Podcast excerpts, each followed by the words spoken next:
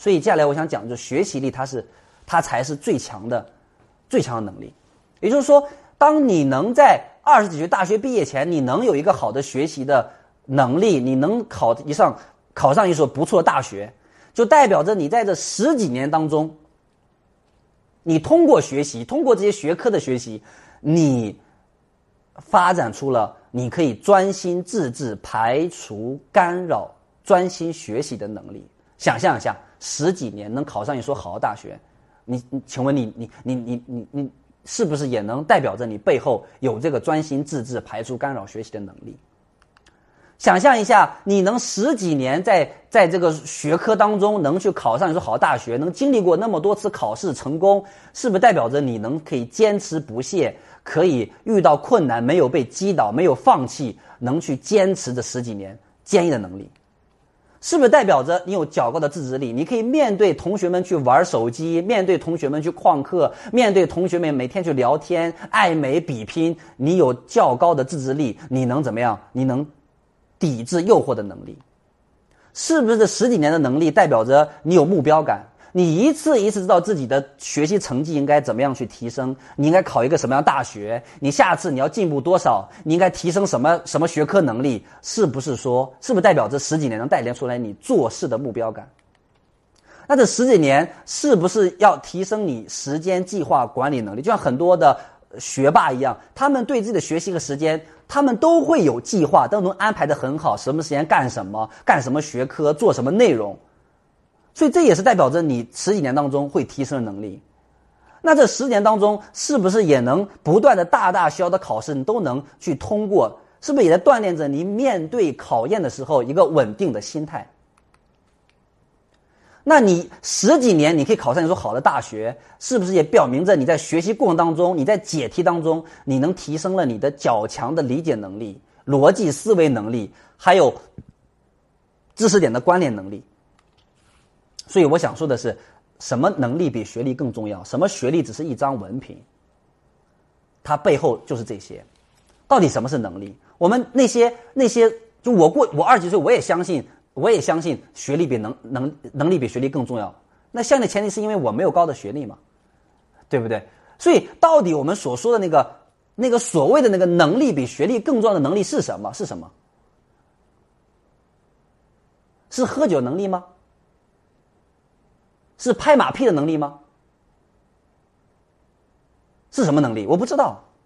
所以我觉得，一个人只有你自己做事情，自己有做事的能力，才是最强能力嘛。所以我觉得这些十几年当中训练出来背后的这些能力，才是你真正做事的能力。当然，在这里我不是说，呃，学历不高他就一定做事不好，没有的。这里面是个概率的问题，就是确确实是在学历不是很高的人里面，一定有优秀的人，一定有。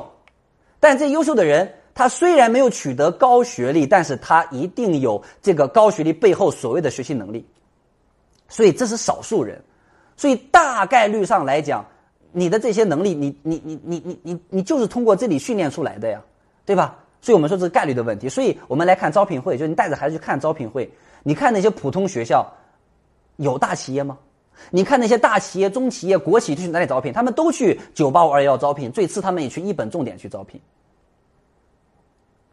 所以，所以这就是这就是事实呀，事实就是这个事实。那那那那那我们说那些大企业，他是他他他招聘 HR 是他他傻吗？他为什么去这里？因为去这里我不需要，因为招聘。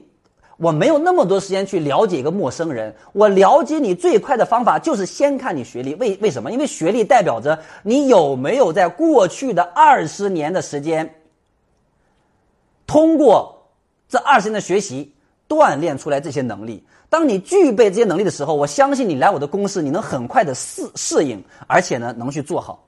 所以这就是判断一个能力最快的方法。我哪有那么多时间去了解你呀？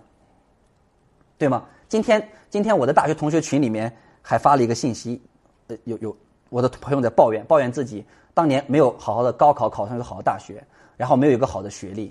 他说我在技术上，我在技术上已经拿到了，已经达得到了软通华为工程师的认可，因为他是大学毕业，然后去学了那个学那个 IT 嘛。所以，所以，所以他他拿到了，他被那个软通还有华为的工程高级工程师就是就是认可了，但是没有被录取的原因就在于学历。所以一个一个一个一个特别的呃呃很努力的技术上很努力的要进一个大的企业，就发现还是被卡在了学历上啊啊！那我们说，所以学历它不仅仅是一个敲门砖的作用，它真的是代表着你背后有很多的能力。对吧？当然，我们说很多很多有有有也有学历不是很高，但是很优秀的，一定有这样的人啊。我们说这样的是比较少数。第二就是他的优秀的前提是什么？优秀前提是他虽然没有在学历上体现出来这个学习能力，但他一定是在一定在生活当中一定有非常强的学习能力。一样的也是必须要这些能力。所以我们说学习的意义是什么？学的意义就是在这十十几年当中，这么多学科当中，来培养锻炼这些能力。对吧？很多人说有很多孩子，有很多学生是高分低能，所以我我我认为不存在高分低能这个词。我认为高分没有低能。啊，很多人说你看那高分的孩子，你看这跑到单位里面，这傻就跟傻子一样，呃，不知道跟别人怎么交流，情商特别低。我在清华大学的时候，彭凯编就有讲过这个问题。为什么你觉得一个清华北大毕业的情商比你低？是因为人家在过去的二十多年间，人家没往这方面使劲儿。所以人家不会很正常，但是他有很强的学习能力。所以当他知道原来沟通、原来情商很重要的时候，他会在短时间内很快学会，甚至超过你。所以这就叫学习的能力，这就是这十二十段学习的。很多人说，你看，你看这个人，他都不会，他都不会自己，他都他都不会自己干什么干什么。你发现了没有？你你看到哪一个哪一个在科研里面那些那些研究的那些那那些那些科研人才，人家的吃饭，人家的干什么都不用自己做，都配的助理。他需要去在这上面花功夫吗？不需要。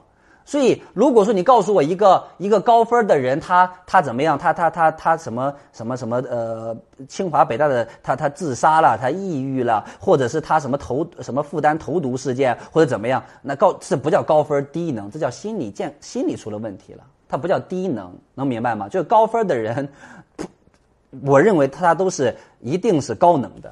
他只要学就高能，或者说这他这这个能力他没有必要，他就不用学习。但你要说你要举例那个什么自杀的、抑郁的，哎，润宁帮我开一下，又弹出来了。那只能说明，那这个就不叫高分低能，这是心理出问题了，对吧？我们说心理出问题了，我们我们就这是另外一回事情，它跟学习的能力就没有关系嘛。因为心理出问题了，我们说跟这个跟对吧？跟跟这个啊家庭啊，跟父母啊，可能跟什么都有很重要的关系。它跟这个这十几年在学校里面的训练没有关系，因为学校里面训练的就是这些能力。对吧？至于说心理健康不健康啊，呃，这个这个道德品德好不好啊？我更重要的来自于家庭的教养啊，因为在学校里面他没有刻意的去训练这方面的能力，好吧？所以呃，所以我们说一所好的大学能带给你什么？就你努力学习，考虑说好的大学能带给你好的校园环境、清晰的目标见识，对吧？大家都好的学校跟跟普通的学校每天干的事情。都是不一样的啊！好的学校每天都在想，我是留学呀，我是去交，我是出国交交交换呀，我还是跟着我还是跟着导师做项目啊，进研究室啊，对吧？我还提前学提前毕业呀，我还是选修选修两个专业呀，嗯，这完全不一样。学习的氛围，顶级的师资，对吧？我我我上了清华、中科院、人大之后，北师大之后，我才发现，哇，那真的教授和教授真的没法比呀，对吧？人家教授每天都是在做国家项目，都是在做实践研究。呃，普通大学的老教授每天讲的那个讲的都是别人书本上的案例，自己都根本都很都很少做这种实践啊，所以跟的真的是带差太远。同学人脉，对吧？就业平台啊。